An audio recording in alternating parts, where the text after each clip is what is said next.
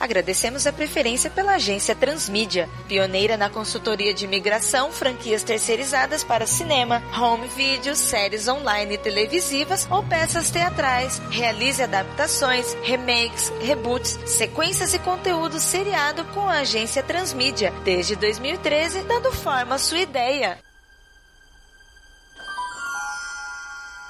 Escritório do Dr. Jonas.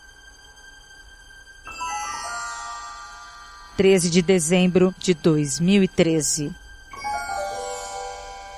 11 da manhã. Pode entrar. Doutor Jonas, tem um tempinho para mim? É bem importante. Sim, mas vamos tentar ser rápidos, porque tô indo agora para uma reunião com o pessoal da Hasbro. Acho que vem conta grande aí. Seguinte, doutor Jonas, eu acho que a gente podia atender melhor nossos clientes se a gente tivesse mais tempo para trabalhar os enredos para eles. Do que é que você tá falando? Calma, olha só. Esse negócio de só ter uma reunião pro projeto dos clientes, fazendo com que cada um dos consultores defenda sua proposta no meeting, não é legal. Só até meio feio, porque a gente não parece uma equipe. Até parece que a gente tá disputando entre si. Tá, e de onde veio essa reflexão toda? É o seguinte, você recebeu meus concepts pro job de Thundercat lá da Rankin Bass, não recebeu? Sim, recebi. E vou te dizer que estavam bastante estranhos se comparados com o material que o Randall Bergamasco comprou da gente. Tava um negócio meio egípcio. E é exatamente isso, chefe. Depois da reunião da Rankin Bass, fiquei pensando que a gente podia ter feito algo muito melhor. Vender até uma trilogia para ele. Mota, esquece. Assunto encerrado. O cliente já comprou ideia, certo? Então não adianta mais. O saldo tá positivo pra gente. Mas, doutor Jonas, me dá só um tempo que eu apresento para você agora mesmo uma versão totalmente inovadora e que pode mudar os rumos da Rankin Bass e suas produções. Ok, Mota, pode falar. Você tem 20 minutos. Rápido.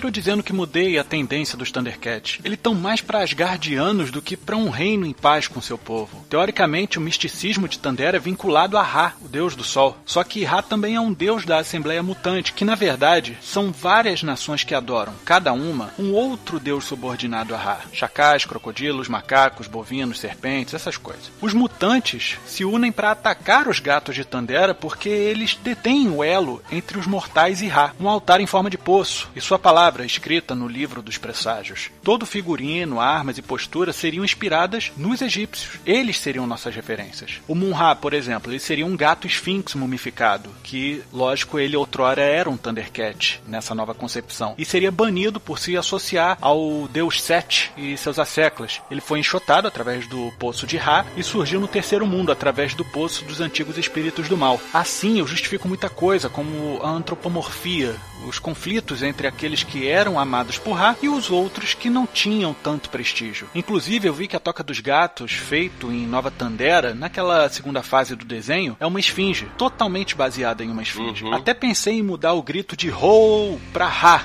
como se estivessem invocando os poderes conferidos por Ra, entendeu? Mas aí eu vi que isso seria tornar os Thundercats realmente deuses, o que não é a minha ideia. Então eu misturei os dois e o Ho se une ao Ra e forma o Roar, um rugido mesmo, né? O Roar é uma prerrogativa dos Thundercats, o povo escolhido por Ra, segundo eles mesmos. Aí eu comecei a tentar justificar Thundercats. Aí eu fui na seguinte onda. Baseado no fato de que acima da nobreza só existe o faraó, que é a representação viva de Ra entre os mortais, é necessário que Ra toque o solo mortal através de algum veículo. E como Ra é o deus do sol, ou do céu, um trovão ou relâmpago seria a ponte entre o céu e a terra. O interessante é que o trovão, por definição da nossa física, pode ser utilizado como uma referência para descobrir onde um relâmpago caiu. É só você pegar o flash do relâmpago, contar, e esses segundos entre o flash de luz e o som do trovão determina em quilômetros a distância entre você e a queda do raio. O Thunder dos Thundercats seria uma representação de castas, onde o Roar seria o trovão da presença de um raio. No caso, a existência de um Thundercat. Entendi. Você percebeu que os Thundercats possuem um brasão. Esse é o brasão dos Thundercats, que tanto o brasão quanto os olhos dos Thundercats se iluminam quando ouvem o rugido do Lion. Aí eu fui numa analogia. Somente um deus, ou escolhido de Deus, pode visitar o local onde está um deus. Se o relâmpago é a ponte do céu com a terra, significa que a cada relâmpago deveria ter um deus surgindo ou um deus chamando uma presença. Como os Thundercats são castas superiores, somente eles se sentiriam compelidos a atender o chamado do deus, ou, nesse caso, visitar o local da queda do relâmpago. O caminho é guiado pelo trovão gerado por esse relâmpago. O relâmpago, nesse caso, é a luz do olho de Tandera quando o Lion convoca. O rugido que vaga quilômetros até os Thundercats é o trovão. Como é esse rugido que guia os gatos até o local, eles são os gatos do trovão, os.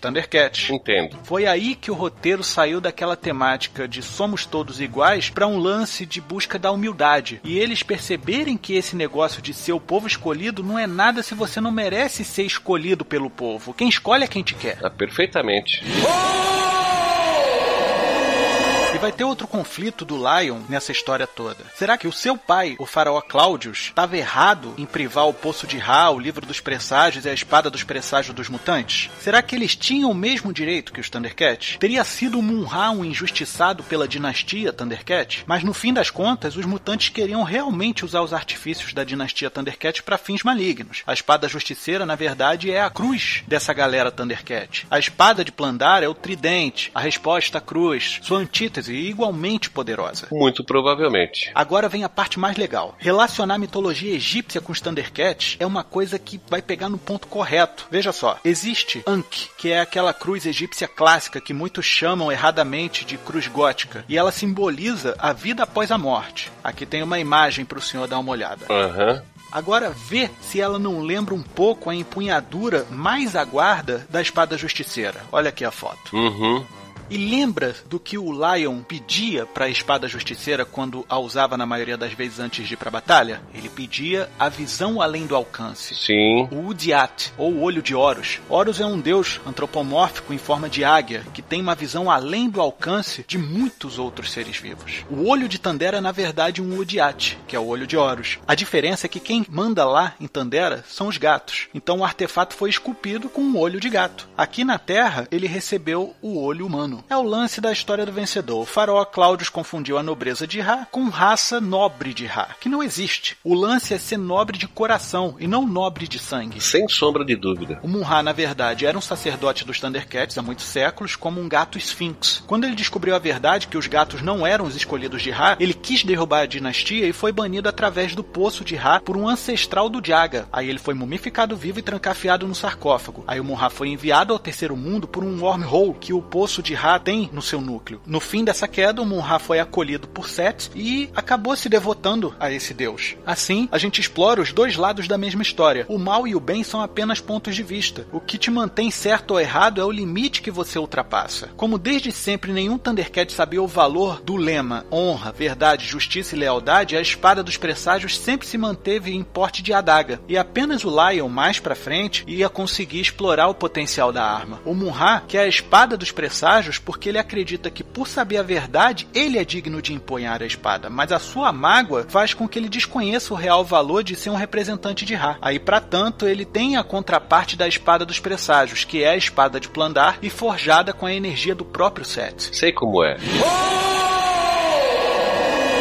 Vamos falar de linhagem agora? Claro. Vamos lá. O grande faraó Claudius tem três filhos: o primogênito Lion e o casal de gêmeos Willikit e Willicat. O seu grão vizir, o sacerdote Jaga, trata de educar o segundo herdeiro macho do Claudius, o Willikit, nos ofícios sacerdotais. O Lion é monitorado pelo pai para herdar a nobre coroa da dinastia Thundercat. O Willikit é doutrinada pela mãe, Sekhmet, para ser a próxima rainha. O Grune, o Leão Negro, que é chefe da armada da dinastia Thundercat, é um grande amigo de Jaga, mas por algum motivo ele evita estar perto do faraó Claudius. E quando treina, o herdeiro Lion pega pesado com ele. No fim das contas, a história é: o Lion é filho do Claudius com a Sekhmet, mas o Willikit e o Willicat são filhos do Grune com a rainha. Ele não gosta do Claudius porque ele distrata a Sekhmet, por quem o Grune é apaixonado, mas ele não pode ter essa nobre. O Jaga sabe de toda essa história e acolhe o Willicat para que ele não seja exposto a essa ira do Grune pelo pai, entre aspas, dele. O Grune, por sua vez, treina o Lion no intuito de fazê-lo desistir do trono. Caso o Lion desista, o Willicat é o herdeiro natural do trono e o Grune pode usurpar esse trono. Como o Jaga é, além de sacerdote, o grão-vizir, ele acaba escalando jovens formandos de sua doutrina para instruir os novos tutelados. O Willicat recebe a assessoria de Nefersek, uma jovem sacerdotisa devota de Nefertiti. Ela é jovem, representa uma onça adulta e ela usa uma beleza e voz cativante para envolver o espírito arredio e agressivo do Willicat. Quando o finalmente surta no ápice da história, ele decide trazer os seus próprios filhos com Sekhmet para o lado dele na revolução contra o Cláudios e depor o faraó. Ao chegar na academia do Jaga, ele não encontra o Willicat. O Willicat está com o faraó, mas ele encontra Nefersek. E lá, ele possuído pela ira, ele acaba discutindo com a sacerdotisa onça e afirma que o tratamento dela está deixando o segundo príncipe fraco, fazendo ele agir como se fosse um maldito pacato. Em seguida, ele dá um tapa violento na cara dela e ela não aceita o golpe parada, né? Ela salta sobre o Grune, crava as presas e as garras nas costas dele. Então, o guerreiro, chefe da armada, agarra ela pelo cangote e joga contra a parede lá no fundo fundo do salão. Aí em seguida o Grune se rende né, ao apetite que apenas um leão é capaz de sentir e acaba se satisfazendo com a onça. Não, de jeito nenhum. Isso a gente não precisa mostrar, mas é para mostrar como o personagem é passional. Sem sombra de dúvida. Depois de um tempo, o Willicat volta para a academia do Jaga e encontra ele e o Catril, que é um puma escriba assistente do Tigran, parando a fragilizada Nefersek depois do que aconteceu com Grune. Ele questiona o que aconteceu e Catril se adianta ao Jaga e já diz: ó, o Grune passou dos limites. Aí o Jaga impede o escriba de continuar o relato, mas isso já é o suficiente para trazer uma ira no Willicat, tal qual ao do seu pai que ele não sabe que é pai. E antes de ir embora, Nefersek chama o Willicat e diz: Seja melhor, seja melhor do que ele. E depois desmaia, fraca, coberta de trapos e cicatrizes. Entendo. O Willicat deixa a academia rumo à vingança contra aquele que ele não sabe ser o pai dele, né? A Nefersek, na minha concepção, tá longe de ser uma sacerdotisa tão gabaritada quanto o Jaga, que é tipo um PhD que manja de todos os paranauês espirituais. Se a gente fosse colocar em escala, Nefersek seria uma recém-graduada que recebeu a incumbência de cuidar do Willy Cat. Ah, mas por que colocar uma novata ao invés de um cara mais experiente, né, mais gabaritado para cuidar do príncipe? É porque os outros graduados são machos, né? E a gente sabe que tem tudo isso no reino animal ligado a testosterona, tem competição, e isso podia deixar o garoto mais arredio do que ele já era. Então ele precisava de um pouco mais de disciplina terna, né? Um pouco mais de ternura. E a Nefersek tem isso e fez isso por ele. Claro Claro, claro. E a atitude combativa dela contra o Grune é algo que ela aprendeu com o aprendiz dela. Antes ela nunca seria tão agressiva. Willy Cat disse para ela uma vez, ó, tem hora que você precisa tirar a fera de casa para ocupar sua toca. Solta a fera para que você possa dominar o seu próprio corpo. Oh! Segundo esse argumento, parece que a participação do Lion vai se restringir mais ao conflito mestre e aprendiz com o Grune, mas que o Illicat vai ganhar mais destaque que o desenho, mais profundidade com esse treino espiritual com Jaga, né? Na verdade, o conflito vai ser: o Lion pode aguentar o peso de seu próximo faraó? No fim das contas, o faraó é líder espiritual e material. Ele é violência e paz, é ataque e defesa. Vou dar um pitaco nesse ponto do argumento. O faraó podia demonstrar ter tanta afeição por Illicat como tem por Lion, mesmo sabendo ou desconfiando que ele não é seu seu filho, não é? Mas aí é que tá. O Claudius não é digno. De repente, se não fosse tão impulsivo, será que o Grune não seria melhor faraó do que o Claudius, que humilha a esposa e distrata os filhos? Que ele instiga o Lion a se esforçar para que, na verdade, ele desista de ser o faraó? E que ele colocou o Willy Cat como possível vizir porque o Jaga já tá bastante velho e ele vai precisar de uma bucha de canhão para levar a culpa por ele? Nessa história a gente não tem vilões. A gente vai ter um monte de atitude egoísta, mas não vilanesca, tá entendendo? Um pouco como em Guerra dos Tronos, posições e crenças diferentes diferentes, mas não necessariamente malignas em si.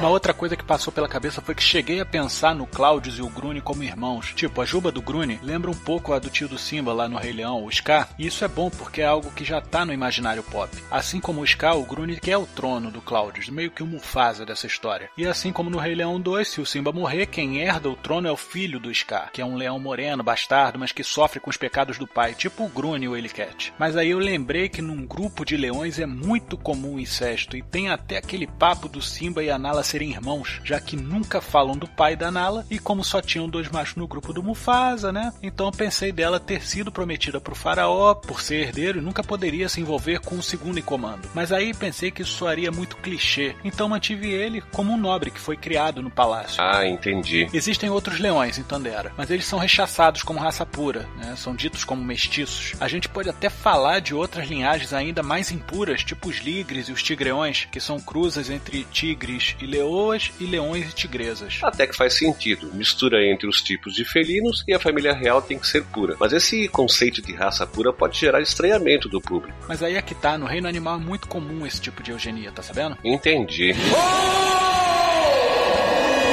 E esse brasão dos Thundercats, todos vão usar desde o começo? Não, ele é o olho fechado de Tandera, entendeu? Tipo o olho de Horus, só que sem a pupila. Ele só vai se abrir para um Thundercat quando alguém puder usar a espada com dignidade. Por exemplo, o Pantro não deveria usar o brasão, mesmo o olho de Horus desde o começo, já que ele é do povo e trabalhador mais braçal, um mecânico. Talvez usasse algo que o identifique como trabalhador do palácio, mas não algo tão nobre como o olho de Horus ele tinha que carregar. O brasão pode ser algo que ele ganhe mais no final do filme, como uma forma de reconhecimento pelo trabalho. Ele, sendo da plebe, só subiria a nobreza por conta do Tigra. Estou vendo aqui nos concepts que, tirando Pantro e Grune, todos usam sandálias. É, eles são mais pata no chão, então esse contato mais aberto com o solo castiga mais as patas deles, fazem a planta dos pés se expandirem mais e tentem mais contato. Se todos deixassem de usar sandálias, suas patas iam ficar assim também. Lembra que o Pantro era do povo, né? E o Grune preferiu seguir caminhos mais belicosos, longe do palácio. Uma coisa que você pode notar também, Dr. Jonas, é que nesse concept que eu mandei para você, logicamente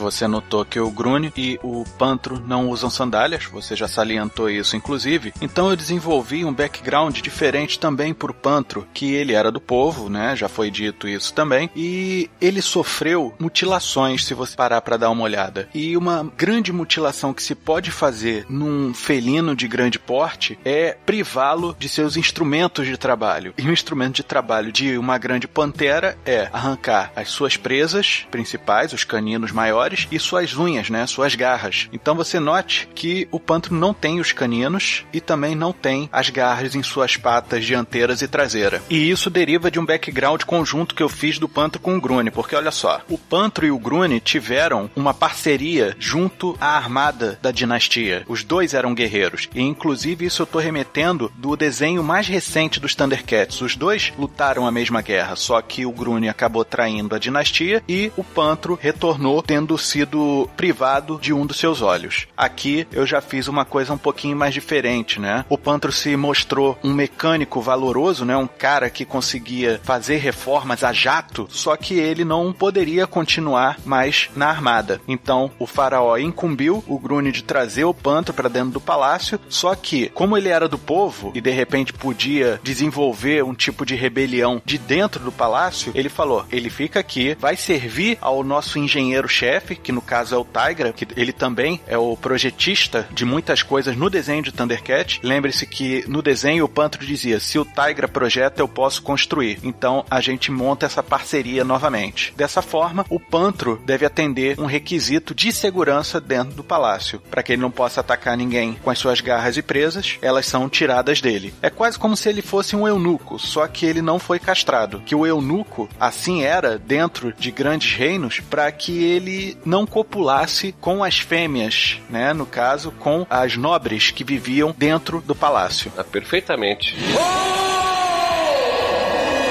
O interessante é que a gente não tá lidando direto com o embate entre os Thundercats e o Monrai e os mutantes, ou os Lunardax Não tem nada disso. A gente primeiro está fazendo um embate dentro da própria nobreza. Então a gente vai ter como desenvolver três filmes facilmente. Eu tava pensando aqui, o primeiro filme, Thundercats, o filme. O segundo, depois é O Sol se Apaga. Quando finalmente entra em colapso o Thunder, eles têm que sair de lá. E a gente fecha com Thundercats, o terceiro mundo. Fecha bem com o terceiro filme. Tá, mas e em relação lá ao mascote? Vai manter fora do argumento então? Pois é, eu tenho um problema seríssimo com mascotes. Eu acho a maioria deles desnecessário. Mas eu desenvolvi uma forma que esse mascote poderia entrar de uma forma bastante importante, né? Só que tem que ter uma mente aberta para isso. Porque olha só, a história é essa: que há muitos séculos o sacerdote profetizou que o mais poderoso faraó receberia o apoio direto dos deuses, para que ele pudesse liberar os poderes divinos que eram privados até que deixasse a insignificância mortal de lado, né? Transcendesse. Esse conselheiro viria na forma de uma imagem antiga, né? Um gato primitivo e falaria os segredos do paraíso e além. Eis que finalmente ele chega durante o reinado do jovem faraó Cláudios, através do poço de Ra, mas as suas palavras são incompreensíveis, né? onde a cada palavra dita só sai o som divino Snarf. Depois de muito tentar extrair os segredos da criatura, o Cláudios opta por ignorar ele e levar ao povo que sua divindade faraônica foi abençoada por todos os outros deuses, inclusive o grande Ra. Aí os anos se passam e a dinastia Thundercat prospera cientificamente, mas seu apelo junto à nação felina é cada vez mais impopular. Por algum motivo ainda não conhecido, o faraó Cláudios insiste que todo conhecimento seja voltado a grandes embarcações voadoras que possam cruzar o cosmo em alta velocidade. Durante a nobre guerra, onde o Grune e a marcha dos impuros rumam para o palácio buscando a queda da dinastia, o Lion descobre o Snarf, enclausurado num grande aposento, e liberta ele. Aí ele, vendo o pai sendo massacrado pelo Grune, o Lion toma a espada dos presságios na mão e vendo todo o cenário que está se configurando ao seu redor, ele compreende o que é ser um governante. É ter honra, lealdade, senso de justiça e igualdade. E nesse momento, né? Oh!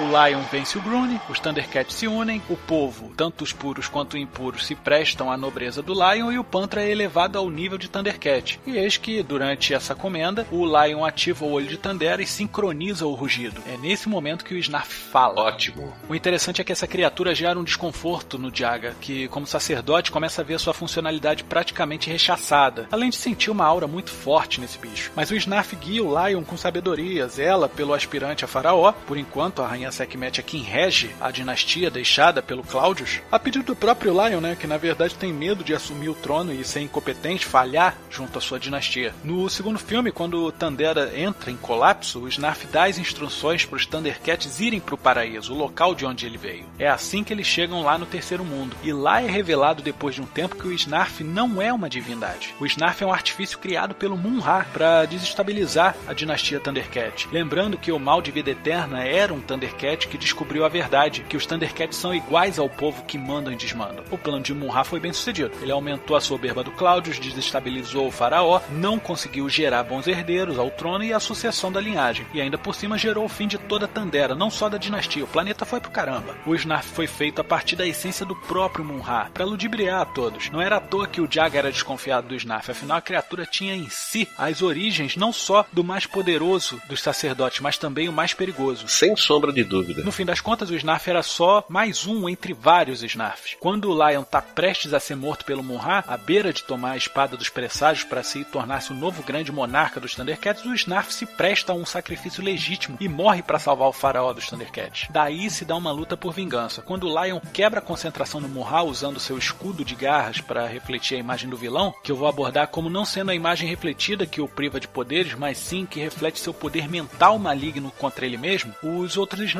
não vão se ver mais sobre os desmandos no Munra. Então eles passam a ajudar o Lion na luta contra essa múmia. Aí o vilão é derrotado, o Snarf é velado com honras divinas e os outros Snarfs se tornam grandes conselheiros espirituais na academia sacerdotal, que já é do falecido Jaga, ele morreu, onde todos com aptidão à devoção espiritual podem ser orientados em prol da nação Thundercat. No fim, no caso, terceiro filme, quando velarem o Snarf e o Lion for casar com a sua irmã Willy Kit, lembrando-se que o incesto como eu falei anteriormente, dentro de um grupo de leões é aceitável e praticado, né? O Lion ele vai ser coroado faraó, finalmente. Só que ele chega à conclusão: eu não sou faraó. Quem mais estudou para isso, vendo os aspectos políticos, espirituais e bélicos, foi a minha irmã, a Willy Kit. Ela vai ser a nova faraó. E eu sei que ela tá casando comigo por obrigação. Em troca da coroa do faraó, Willy Kit revoga a lei da eugenia, permitindo que o elo que une as raças não seja o sangue, mas o coração. O Lion então se une a Chitara, que é legal dizer que não era uma nobre. Na verdade, ela fazia parte do povo, né? Ela era meio que uma espiã, um lance meio Matahari, né? E o Lion se torna general da dinastia, né? Ele se torna aquilo que o Grune preparou ele para ser. Enquanto Illicat assume o manto de grão-vizir e o escudo de garras que era do Jaga. Os irmãos se tornam a tríade da dinastia de Tandera. Uau, Mota. Olha, você deve ter perdido mesmo umas horas de sono aí para desenvolver isso tudo. E olhando com os concepts que você me mandou, bate tudo direitinho. Vamos fazer o seguinte: me manda essa boneca ainda hoje, no fim do dia, que amanhã, quando eu for fechar o contrato com a Rank Bass, eu levo isso pro Randall Mergamas que apresento como alternativa, sem ondas para eles. Isso vai fidelizar o cliente com certeza. Se eles toparem, a gente faz uma reunião para alinhar melhor o argumento e enriquece essa trilogia. Beleza, doutor Jonas, acho legal, mas e em relação às reuniões? Tem como a gente deixar isso mais engajado, uma participação maior, por um tempo mais estendido? Tavares vai ficar fulo da vida, mas já sei o que vou fazer. A partir de agora, todo job que chegar aqui na agência vai ter duas reuniões. A primeira vai ser só com o time da casa, galera destacada para ter as ideias. Mas o lance vai ser um brainstorm de todos em prol de um único projeto para apresentar ao cliente. Time unido por objetivo é muito melhor que time dividido, cada um por si. Aí a gente faz um agendamento assim que a ideia estiver redondinha. No meeting, que será o segundo encontro em prol do job, o cliente vai ver o que é um projeto maneiro vendido pela nossa equipe. E o espírito é esse mesmo, trabalho em equipe. Era só isso que eu queria e o que a empresa precisava, chefe. Mas se prepara, Mota. Eles vão estranhar muito essa mudança tão drástica da série, tanto em termos de discussão quanto nos personagens. Mas vou te falar, eu achei muito legal. Obrigado, chefe. E não me importo deles reclamarem sobre isso. Afinal, esse roteiro é meio que um argumento fantasma, não é? Ah, certamente. Bom, então seu tempo terminou, Mota. Foi muito bem usado e já vamos implementar esse esquema de duas reuniões a partir do próximo job. Fala pro Anderson e pro Haddock que eles estão escalados pro que vem aí. Deixa comigo, rapaz. Eu tenho a força.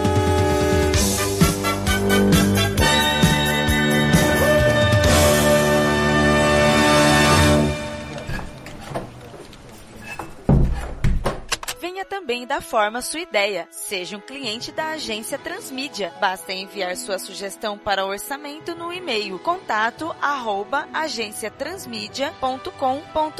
e em breve retornaremos. A agência Transmídia agradece a sua atenção e tenha uma boa semana.